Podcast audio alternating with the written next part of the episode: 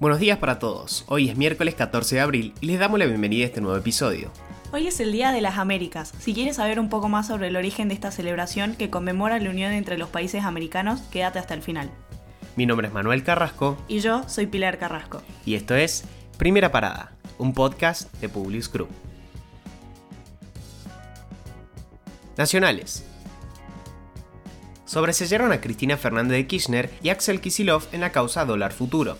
La decisión fue adoptada por la Cámara Federal de Casación, el máximo tribunal penal del país.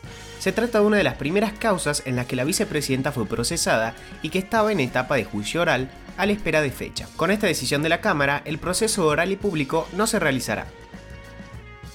Llegó una carta personal de Joseph Biden, presidente de Estados Unidos, para su par el argentino que aún está recluido por COVID en la casa de huéspedes de Olivos. Biden se muestra preocupado por la salud de Alberto Fernández y apuesta a profundizar las relaciones bilaterales entre ambos países. Siguen los piquetes en Vaca Muerta. El personal de salud de Neuquén continúa con su reclamo salarial, en rechazo del 15% ofrecido por el gobierno provincial. El gobierno local acusa a los manifestantes de buscar desestabilizar a la administración provincial. Los piquetes ya afectan el abastecimiento de combustibles en Neuquén, mientras la provincia asegura que el 80% de quienes lo realizan no tienen nada que ver con el conflicto. De cada 10 personas, 8 no son trabajadores de salud. Tenemos claro que es un conflicto que originariamente era de salud y ya no lo es. Así se manifestaron algunos miembros del gobierno provincial.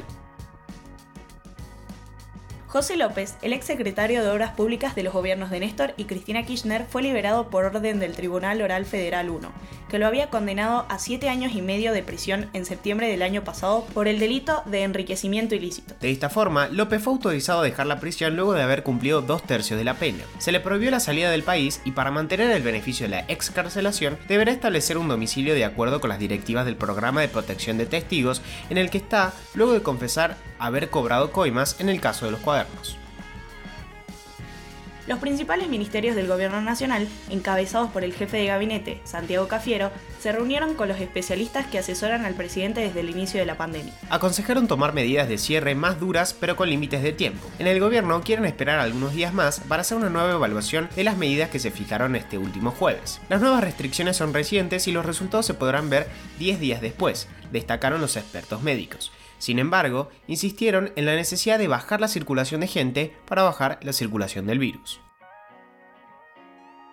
Argentina no tiene los recursos para afrontar las deudas. Si fracasan los intentos de reestructuración, el escenario podría ser más complicado. Presentamos el caso con el Club de París. Un posible nuevo default con el Club de París tendría consecuencias millonarias para Argentina. No solo quedaría impago 2.400 millones de la última cuota, que vence en breve, sino que además se sumarían los intereses y resarcitorios por nada menos que 2.000 millones de dólares adicionales. Así surge de las condiciones que aceptó el entonces ministro de Economía, Axel Kisilov, cuando llegó a un acuerdo en 2014 para normalizar la con un grupo de 19 países que integran la organización.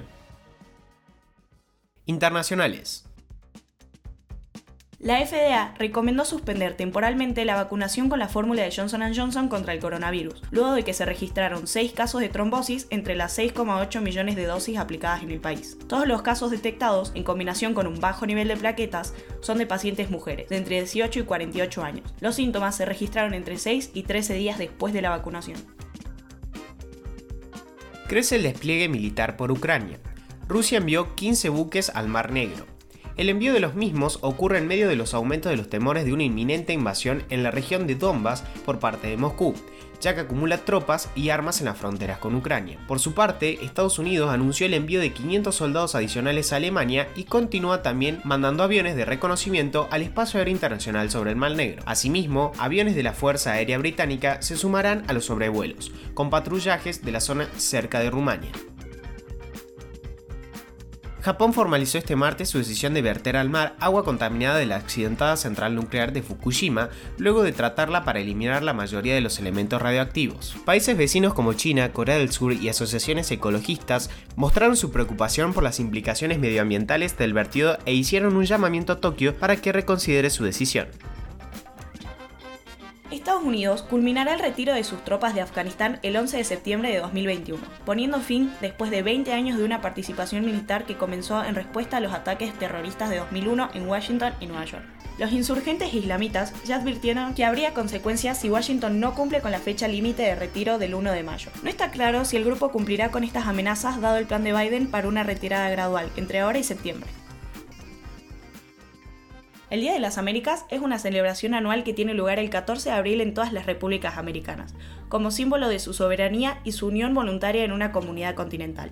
El primer Día de las Américas fue celebrado a lo largo del continente americano en 1931, se eligió el 14 de abril por ser la fecha de 1890 en que mediante una resolución de la primera Conferencia Internacional Americana se crearon la Unión de las Repúblicas Americanas y su Secretaría Permanente, la Oficina Comercial de las Repúblicas Americanas. Estas dieron un paso para la Unión Panamericana y finalmente la actual Organización de los Estados Americanos en 1948. Dicha celebración cuenta además con un himno propio, ya que se compuso especialmente el himno de las Américas. ¿Alguna vez lo escuchaste?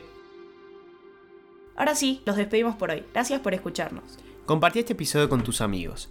Esperamos tus sugerencias en nuestro Instagram, publius.com.ar o en nuestro Twitter, publius-group. Los esperamos mañana en el próximo episodio de Primera Parada. Que tengan un muy buen día.